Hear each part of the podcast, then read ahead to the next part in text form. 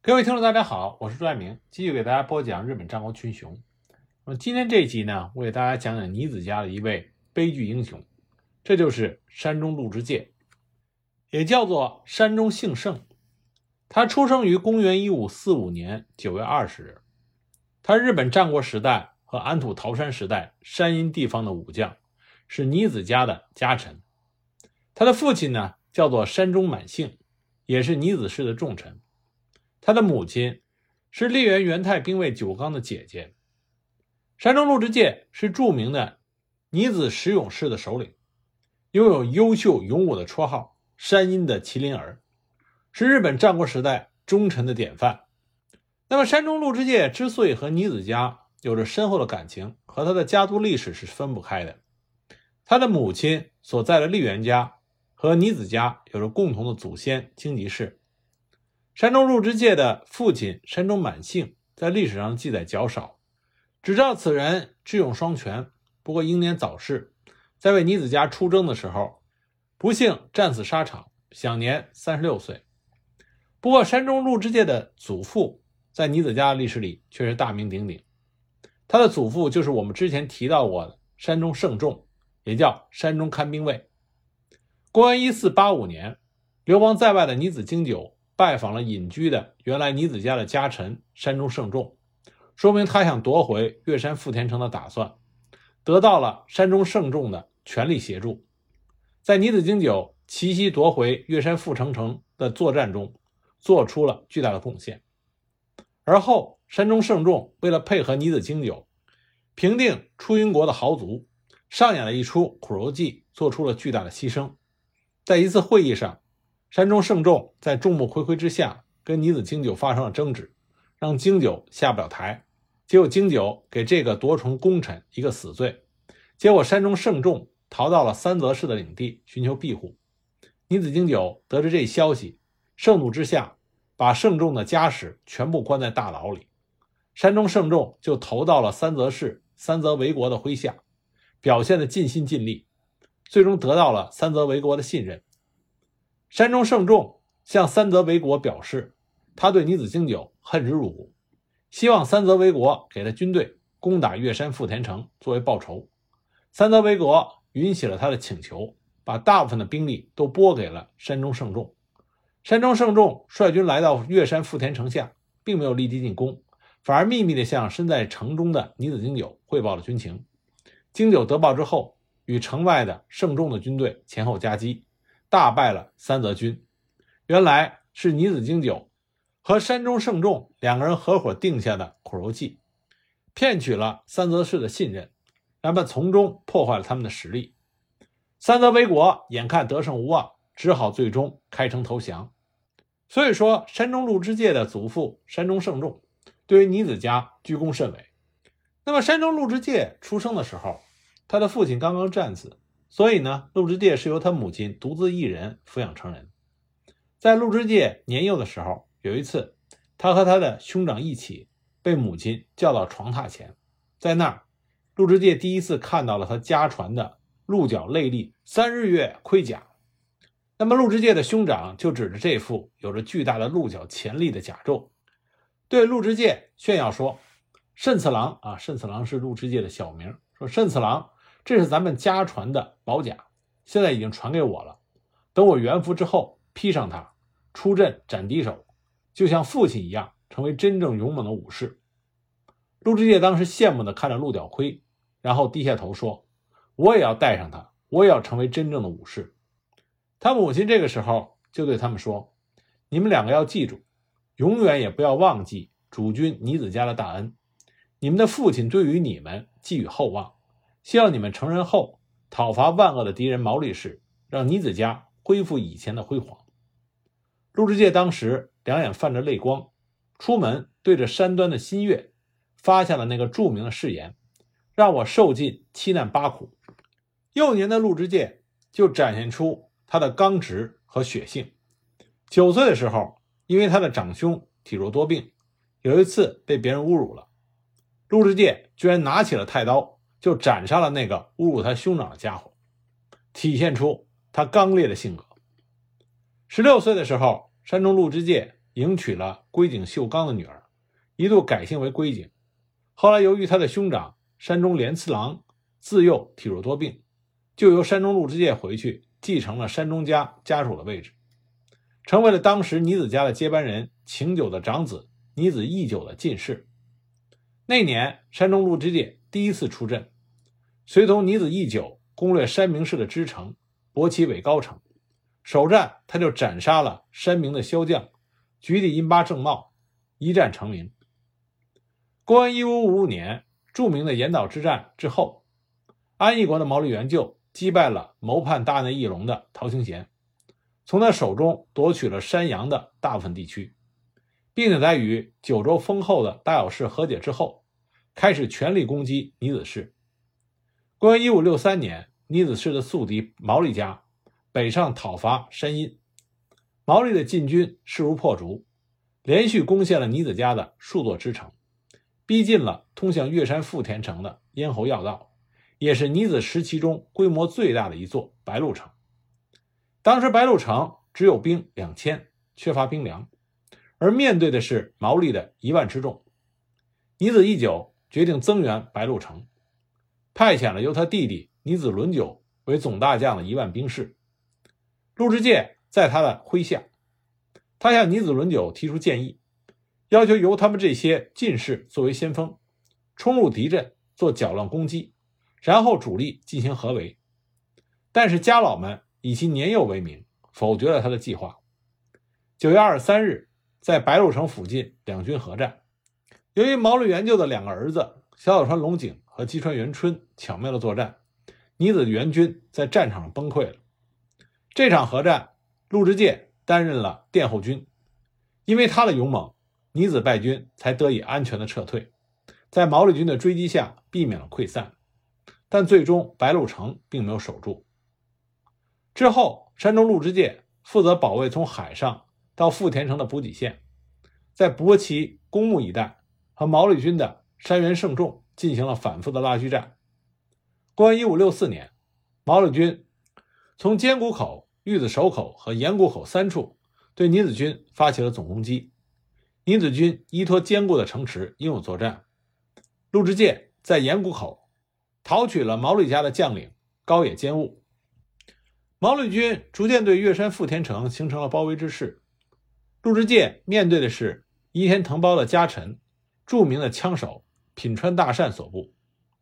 品川大善这个人常常把讨取勇士山中鹿之介挂在嘴上。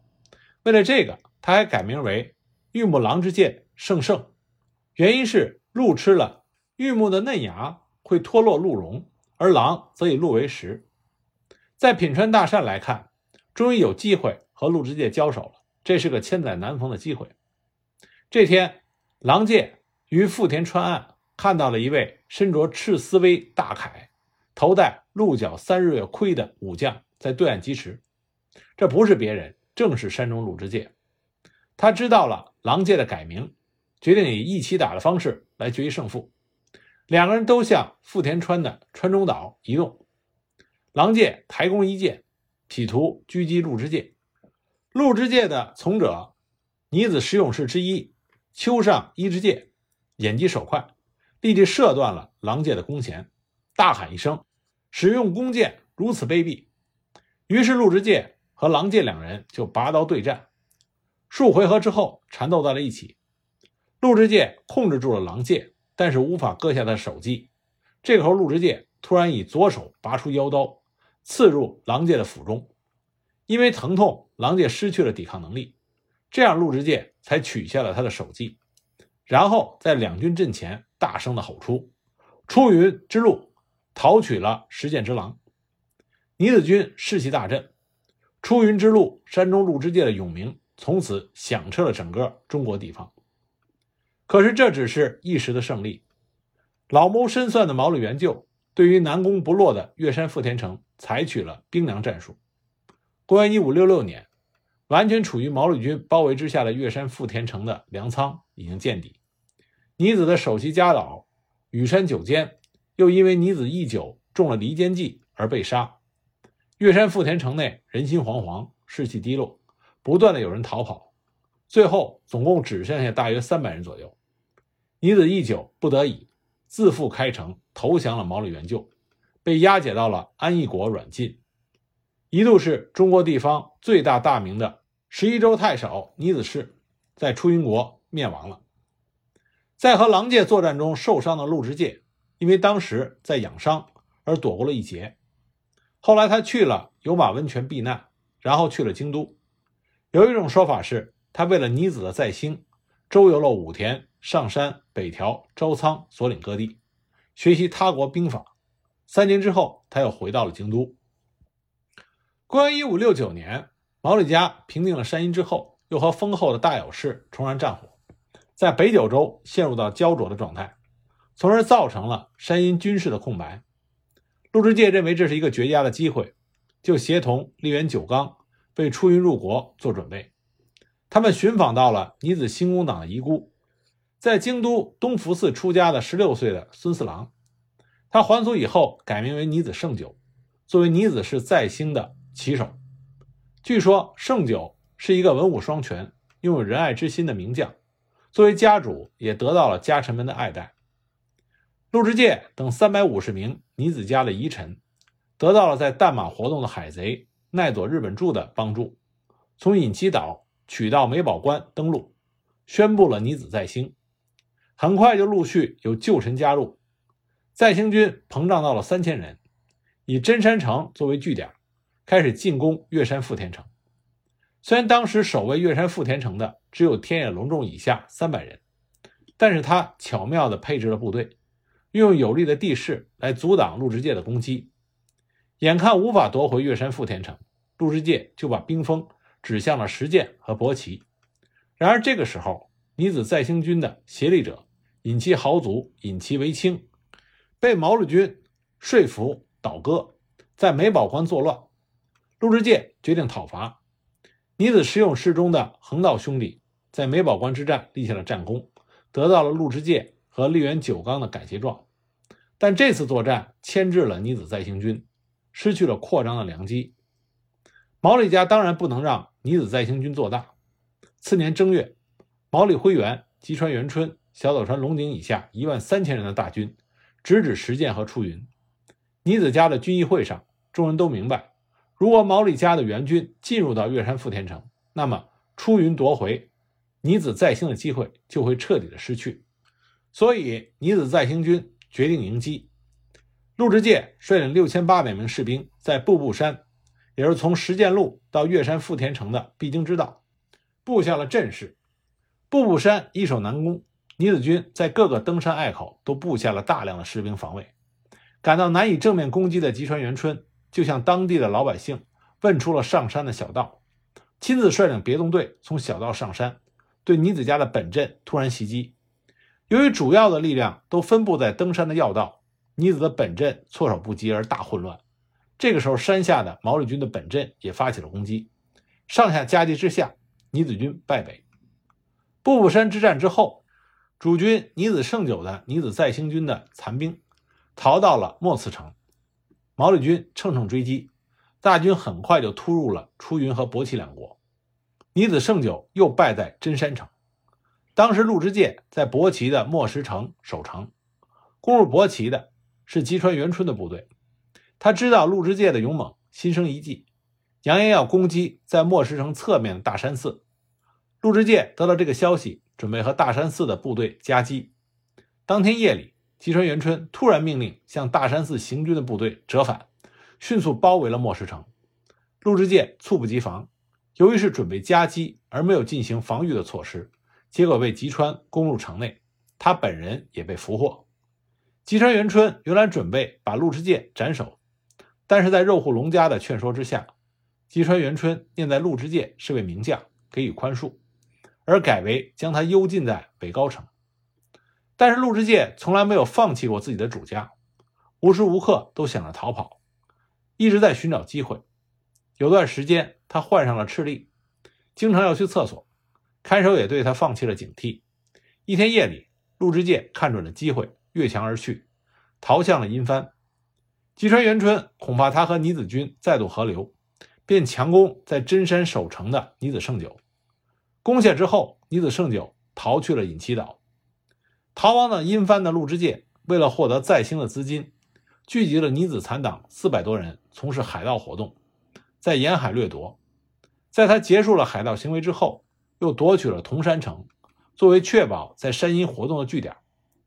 当时，殷藩守护山明封国的家臣武田高信在鸟取城叛乱，山明封国就请求陆之介的帮助。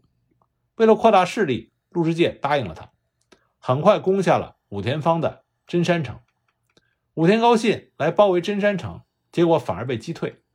陆之介顺势就出击，一举攻取了鸟取城。因为这个功绩，山明丰国劝说他加入山明家，说女子再兴是不可能的事情。就在这个时候，在京都的立原久刚催促他上洛，于是陆之介在公元一五七二年的冬天。辞别了山明家，又去了京都。在京都，他和丽媛准备投向当时在晋冀势力如日中天，并准备向中国地方扩张的织田信长的帐下。于是，从隐岐岛接来了尼子胜久，通过织田的山阴方面的司令官明智光秀的引荐，拜见了织田信长。信长对他们也是赞誉有加，称他们为好汉，并且赐给陆之介名马。四十里路毛，让他们加入到明治光秀的配属。在此之后，陆之介带领三千名的士兵再度回到了阴藩。当时在陆之介离去之后，山明丰国很害怕毛利家的进攻，所以当他看到尼子军在之前的支持下又重整旗鼓的时候，答应协助尼子家的复兴。阴藩国大半就归回到尼子家的保护之下。但是公元一五七五年二月。尼子军在离开鸟取城去攻击若阴鬼城的时候，山明丰国又一次被毛利家说服倒戈，尼子军再度陷入不利的处境。估计是当时明智的势力远在丹后，而吉川和小岛川已经逼近了阴藩，山明丰国不得不考虑自身的利益，因此才临阵倒戈。八月，毛利两川攻入了阴藩，攻破了尼子在阴藩最后的据点司都城。一五七六年五月，陆之介向淡马退却，坚守了三年的阴藩又再度失去。回到京都的陆之介跟随明智光秀，在讨伐谋叛的松永久秀的战斗中，活跃在大和国的战场上。公元一五七七年九月，织田信长派遣羽柴秀吉开始攻略毛利家，进入基洛城。进入了基洛的秀吉意识到处于阴藩美作备中结合部的上越。战略位置重要，于是要求赤松市的上越城主加入织田方，遭到拒绝后，就迅速攻落了上越城。尼子胜久山中陆之介属下的八百尼子军就入城守备，但是当时毛利的同盟宇喜多直家的五千多的兵众很快来攻，考虑到兵寡城薄，尼子军被迫放弃上越城，退回了基路城。次年的三月，羽柴军的。两万一千大军开始向波摩攻略，再度夺回了上月城，又配备了尼子旧军守卫。立原久刚认为上月城实在太小，难以守卫，就请求尼子胜久和山中陆之介放弃。但是陆之介认为，为了尼子家的复兴和报答秀吉，作为援护守卫上月是应该的。四月，为了夺取上月城，控制之前势力的进一步西进，毛利军的。六万大军向羽柴秀吉发动了征伐，尼子军陷入重重的包围。秀吉准备救援上月城，然而三木城的别所长治在这个时候突然发动了叛乱，秀吉措手不及，向织田信长请求援助，但是信长命令他放弃上月城和尼子家，集中攻击三木城。于是秀吉就没有多余的兵力来援助尼子家，只能放弃。但是他派遣了一名使者去通知陆之介，他会派兵佯攻毛利家，让尼子军趁机突围而出。但是攻守双方的实力太过悬殊，三个月之后，上月城终于被攻陷，陆之介被俘。尼子家失败之后，毛利军宣布守城兵可以活命，但是从尼子胜久以下的所有骨干干部全部被命令切腹，而陆之介怀着要刺杀吉川元春的心思。没有切腹，但是毛利家是绝对不会允许他这个宿敌活着的。他在被押送到松山城毛利辉元本镇的途中，路过贝中国甲部川，在他向水面眺望的时候，突然奉了毛利辉元命令的刺客河村新佐卫门将他一刀砍入水中，然后两个人又在水中格斗。这个时候，毛利家的另外两名刺客福建应右卫门、三上淡路守也赶到了。身负重伤的陆之介终于死在了他们的刀下。七难八苦的生涯，在陆之介三十四岁的时候结束了。他的首级被安葬在因幡国戚高郡的兴盛寺。陆之介的长子山中新六幸元这个时候尚且年幼，原本他被过继到了山中氏的一族别所家的重臣黑田幸隆家作为养子，但是由于别所长治的叛乱，三木城被羽柴军攻陷了城池，黑田幸隆战死。这个孩子幸亏被他的叔父，也就是陆之介的弟弟山中信直给救出了。在陆之介被刺杀之后，山中信直就带着这个孩子去了摄津国伊旦城下的红池村，在这里，陆之介的儿子逐渐长大，并把自己的名字改做了红池新右卫门职员，放弃了武士的身份，从事商业。他从酿清酒起家，逐渐把商业圈扩大到了大阪、江户，后来还从事海运。金融贷款等等。明治三十年，也就是公元一八九七年的时候，红池家的后代还创立了红池银行，而这个红池银行在公元一九三三年和其他的银行合并，变成了三和银行，成为日本赫赫有名的巨富。由于山中陆之介忠心于尼子家，一直希望能够复兴自己的主家尼子氏，所以他成为了日本战国时代忠臣的一个典范。在一九三七年日本小学五年级的教科书中有描写他的事迹。虽然他的梦想最终没能实现，但他专注于自己全部感情，忠于主家的这种精神，被世人所钦佩。后来，很多的武将在成人仪式上都采用对着月牙形的日月盔发誓的形式，来表示对主家的尽忠。